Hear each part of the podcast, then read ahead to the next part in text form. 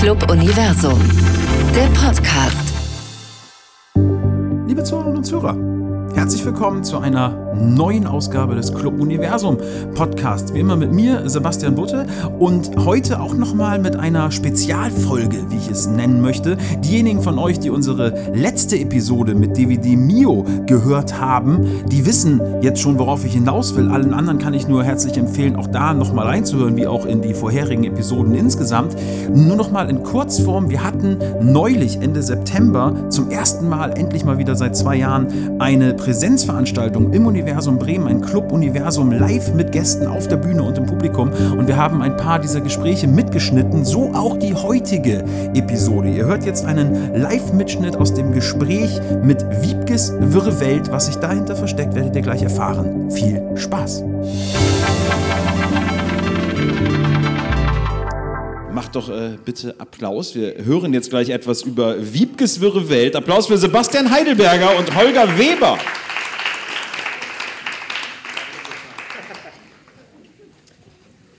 Gut, auch ihr habt zur Vorbereitung äh, drei Fragen von uns bekommen und äh, ich würde euch bitten, euch anhand dessen einfach mal kurz hier selber einzuführen.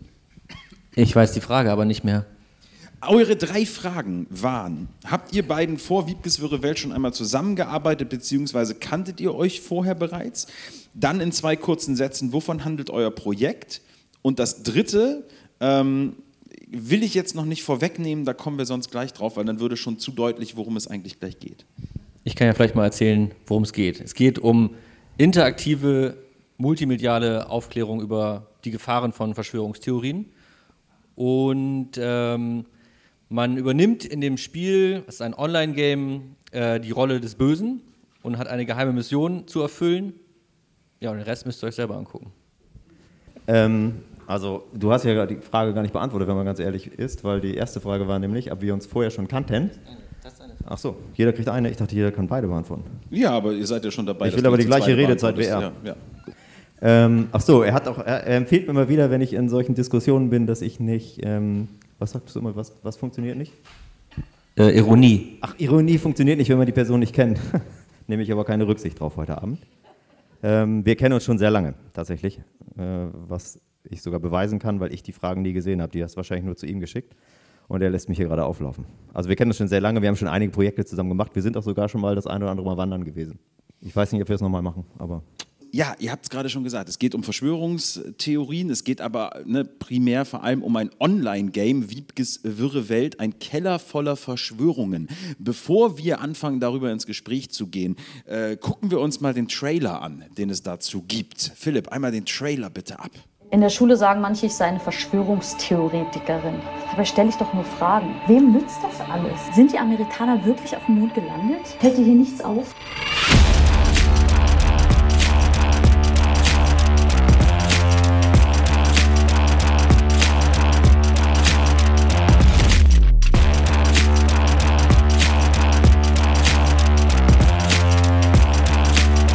Das ist deine Zielperson. Ja, Sebastian, du hast ja eben auch schon gesagt, man schlüpft in die Rolle des Bösen. Das ist vielleicht auch so ein bisschen ungewöhnlich, aber vielleicht nochmal einen Schritt zurück. Ein, ein Online-Game, ein Mix oder ein Mix aus Online-Game und Film. Man schlüpft in diese Rolle dieses Agenten. Man muss diese junge Frau, diese Wiebke, äh, die in ihrem Keller sitzt, von Verschwörungstheorien überzeugen oder sie zumindest verwirren. Wie seid ihr darauf gekommen, auf diese Idee? Ich glaube, das war wie so oft, dass wir viel rumgesponnen haben, viel Brainstorm gemacht haben und am Ende hat Holger fünf Minuten bevor wir losgelegt haben, noch diese Idee aus seinem Kopf gezaubert und haben es gemacht. Also irgendwie so wird es gelaufen sein. Ja, Na, ich glaube aber, es macht einfach mehr Spaß. Ne? Also ich glaube, wenn wir jetzt so die Story gemacht hätten, befreie die Schule von den Verschwörungstheorien und äh, ist, ich glaube, Computerspiele sind dann spannend, wenn man eine Rolle übernimmt oder eine Rolle schlüpft, die man halt sonst vielleicht nicht einnehmen würde, also den Serienkiller oder irgendwelche anderen verrückten Sachen und es macht, glaube ich, mehr Spaß, einfach auch mal ähm, Teil einer Verschwörung zu sein und eine Person zu radikalisieren, in den Wahnsinn zu treiben und am Ende, ich will nicht zu viel verraten, aber es wird auch noch alles aufgelöst, pädagogisch sinnvoll vielleicht auch. Du überspielst ein bisschen, dass du ein Serienkiller bist, aber okay, lassen wir außen vor. Ähm, ich glaube, die Frage war tatsächlich, die du wieder übergangen ähm, bist. Also wir kennen uns wirklich schon lange, ne? also der ist, ja, genau.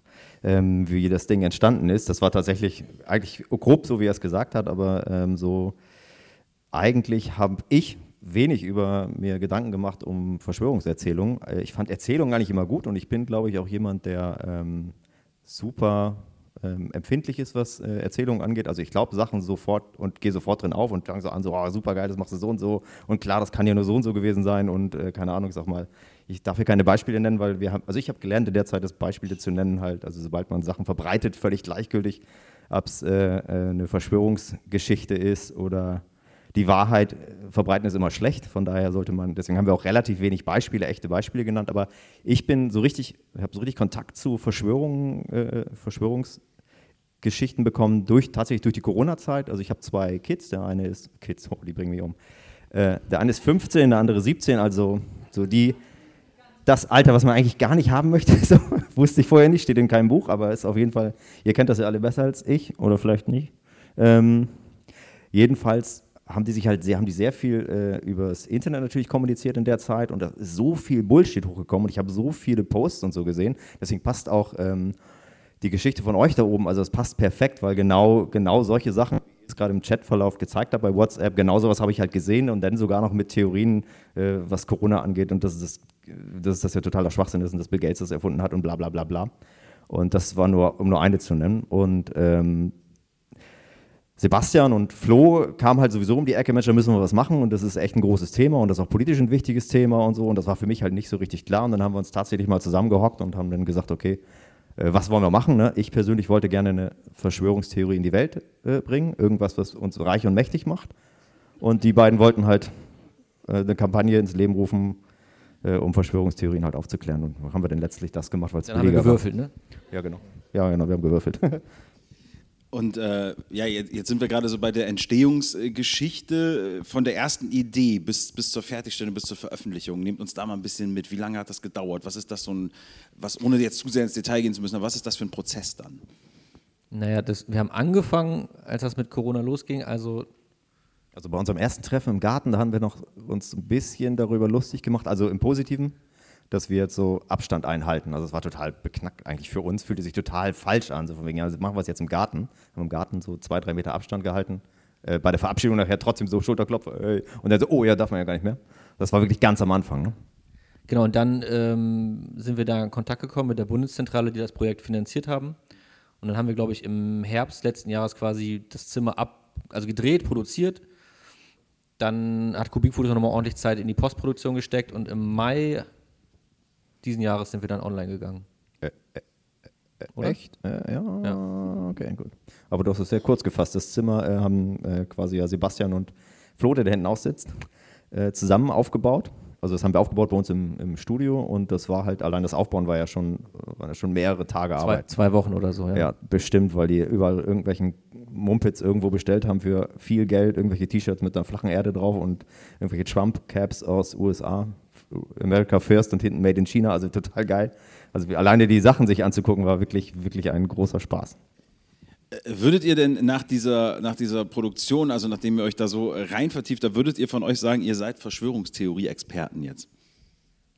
Nee, also wir haben aber Experten im Zimmer sitzen, die Fragen beantworten. Also wir haben zum Beispiel äh, Pia Lamberti im Zimmer, eine Psychologin und eine ähm, Buchautorin, die ähm, Fragen beantwortet. Wir haben Andrea Röpke im Zimmer sitzen, eine ähm, Kollegin von uns, die sehr gut Bescheid weiß über Rechtsextremismus und da seit Jahren recherchiert. Wir haben jemanden von Sekteninfo, das ist eine Beratungsstelle, wenn es um Leute gibt, äh, geht, die quasi in, in, Sekten abrutschen oder jetzt eben auch vermehrt in solche Verschwörungstheoriekreise, ähm, der da sozusagen Fragen beantwortet. Also wir haben uns da Expertise rangeholt.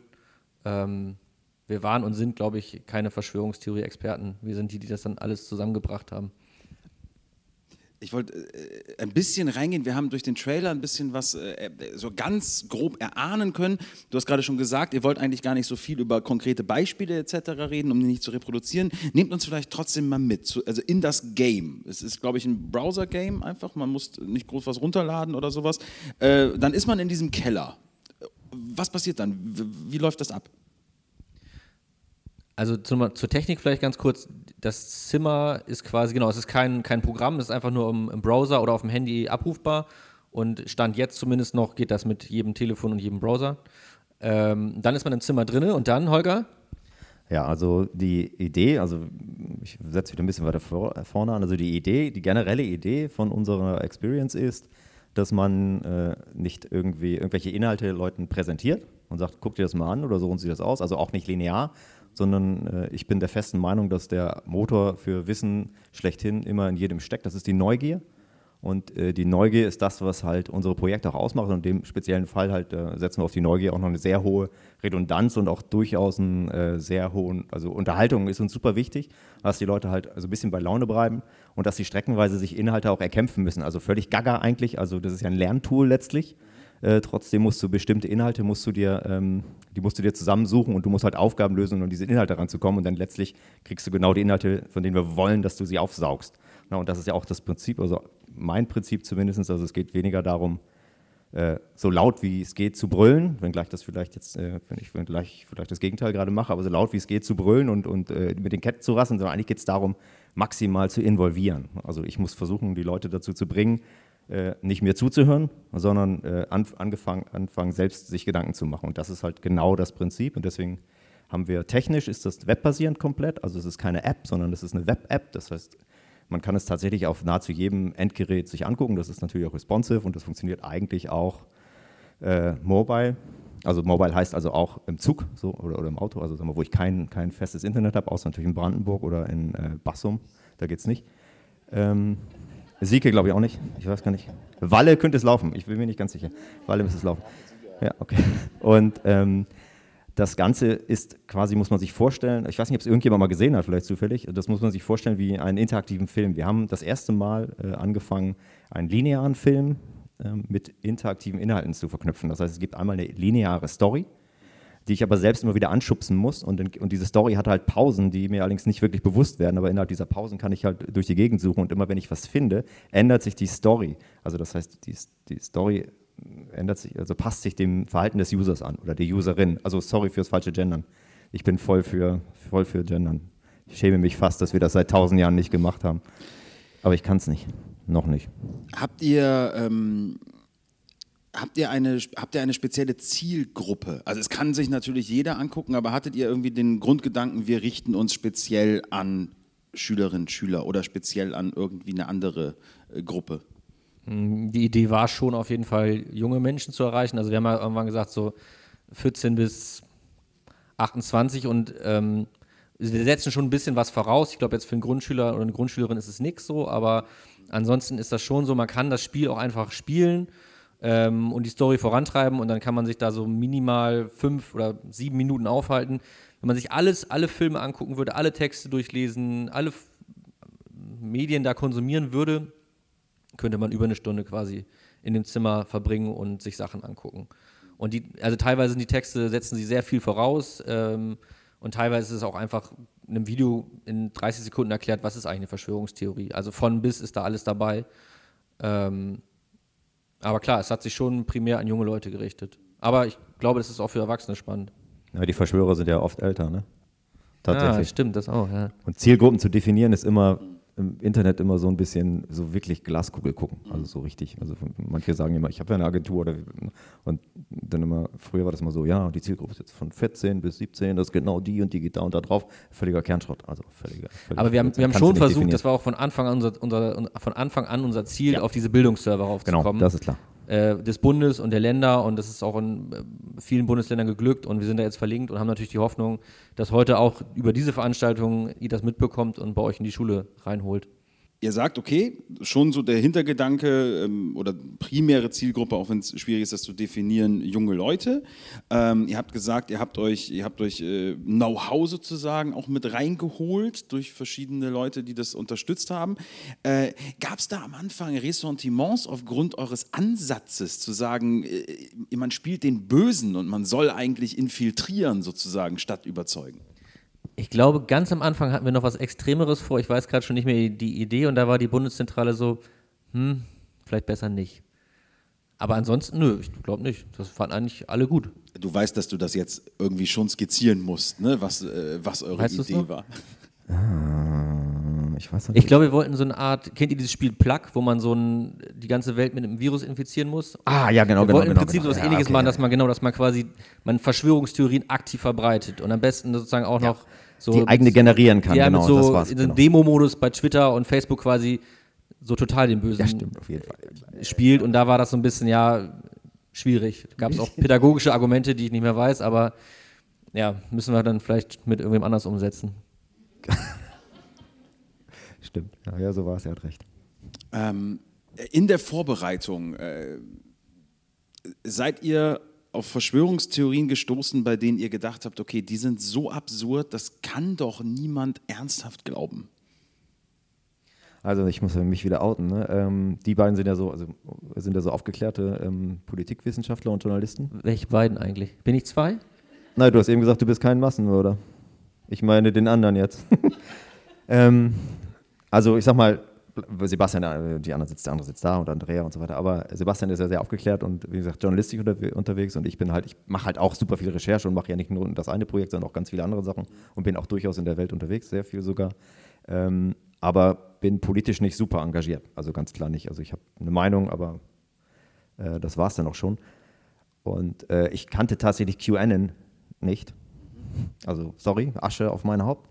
Also QAnon war, also ich habe es mal gehört und so, wusste auch ein bisschen so, ich kannte dieses Zeichen und was aus den USA kommt und so, aber ich wusste halt nicht, dass das Leute sind, die im Keller sitzen und kleine Kinder das Blut absaugen, damit sie jünger bleiben. Also das fand ich schon beeindruckend absurd.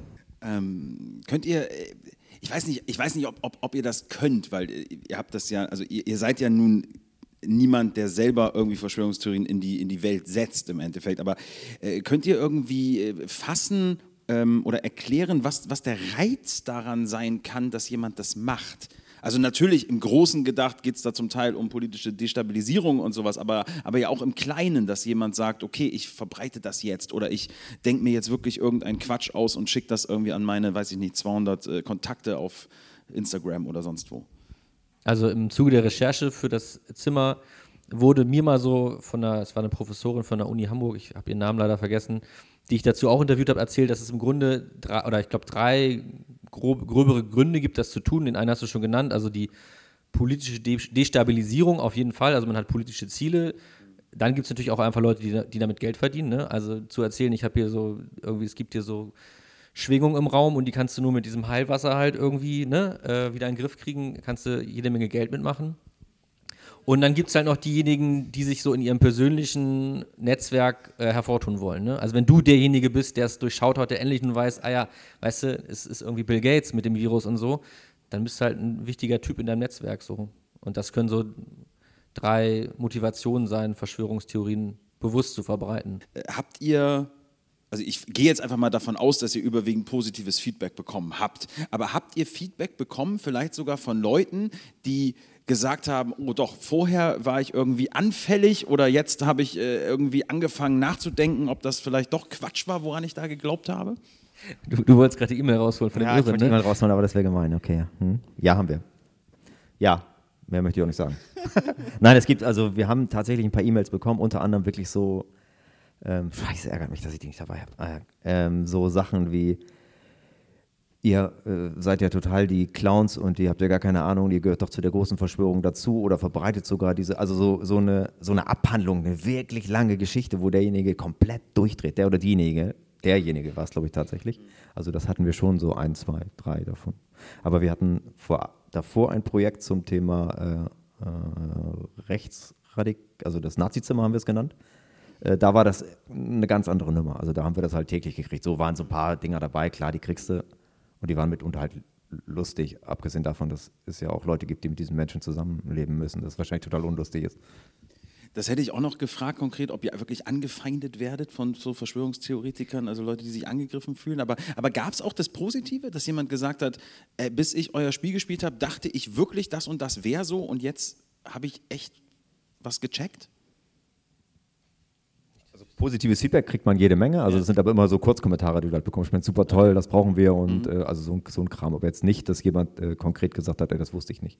Das und das. Wir hatten eine Lehrerin, die hat sich darüber beschwert, dass, die, dass das Zimmer äußerst, oder die, die Wortwahl des Zimmers äußerst brutal sei und es überhaupt nichts für Jugendliche sei. Schaut euch das Zimmer an, ich glaube, es ist äh, harmlos im Gegensatz zu dem, was man ansonsten im Internet findet. Äußerst harmlos. Im Gegensatz zu dem, was sonst um, zum Beispiel Netflix geguckt wird. Ähm, es gibt mittlerweile, weil wir jetzt gerade auch, also wir haben hier sehr viele Lehrkräfte oder Menschen aus dem Bildungskontext äh, sitzen, es gibt äh, Begleitmaterial für vor allem für Lehrkräfte. Äh, wie sieht das aus? Was steht da denn so drin? Ähm, das sind verschiedene Aufgabentypen. Wir haben, die haben wir nicht selbst gemacht. Da hatten wir zwei äh, Experten, die das für uns gemacht haben. Ähm, die wussten, wie das geht. Es wird Wissen abgefragt, einfach aus dem Zimmer natürlich. Ne? Also erklär doch mal, was eine Verschwörungstheorie ist oder äh, warum sind Verschwörungstheorien gefährlich. Und dann haben wir dazu auch noch begleitend für Lehrerinnen und Lehrer einen Lösungszettel, wo man quasi sieht, wo man es im Zimmer nachgucken kann, wo findet man die Antwort, aber auch die Antwort nochmal kurz äh, festgehalten ist und ähm, die, auf diesen Aufgabenblättern mit verschiedenen Aufgabentypen ähm, wird am Ende immer dazu angeregt, in die Diskussion zu kommen. Und es gibt auch sogenannte Transferaufgaben. Da mussten wir vorher nochmal nachgucken, was das eigentlich ist, weil wir beide. Ich wusste es. Ich wusste Nein, das stimmt nicht, Holger. Ähm, ja, und man kann das einfach, also wenn man auf das Zimmer raufkommt, hat man gleich oben rechts einen Kasten, wo man sich die Aufgaben runterladen kann und auch die Schülerinnen und Schüler. Und wenn man dann eine E-Mail zu uns schreibt, kriegt man auch die Lösungszettel. Der wichtige Anforderungsbereich 2. Transfer. Das, da war auch wieder, da war, die, da war auch wieder, haben das auch streichen. Da hat uns Corona auf jeden Fall auch in die Karten gespielt, was dann die Aufenthaltsdauer und generell, weil natürlich Und alle, alle Lehrer, die alle engagierten Lehrer haben natürlich sowas aufgesaugt und da war das Feedback dann auch streckenweise direkt. Also gerade so im sag mal, Freundes- und Bekanntenkreis, da kam das Feedback dann halt auch immer so von wegen, ja super geil, so zwei Stunden, drei Stunden halt äh, Spaß mit den Schülern gehabt, mehr oder weniger von Ja. zu Hause aus, weil es halt eben auf dem Smartphone läuft. Genau, und die Aufgaben sind quasi im Klassenraum, aber, aber auch sozusagen für offline, äh, ja, digitalen Unterricht, wie heißt denn das? Äh, ja, genau. Mit so Breakout Rooms und so kann man Ja. alles quasi digital und Ja. analog durchführen. Das war wahrscheinlich wirklich ne, so, dass äh, einfach dadurch das, was da auch alles, also Verschwörungstheorien gab es auch vor der Pandemie, aber was da natürlich nochmal zusätzlich aufgeploppt war, dass ihr da sicherlich ne, so äh, einen super Nährboden gefunden habt quasi und wahrscheinlich auch viele dankbare Pädagoginnen und Pädagogen. Ne? Du, Ja, auf gerade jeden schon Fall. angedeutet. Ne? Ja. Sebastian, Holger, vielen, vielen Dank. Vielen Dank, danke. Liebe Zuhörerinnen und Zuhörer, das war ein Live-Mitschnitt aus dem Universum in Bremen von unserer Club Universum Präsenzveranstaltung, die wir vor einigen Wochen dort endlich mal wieder machen konnten.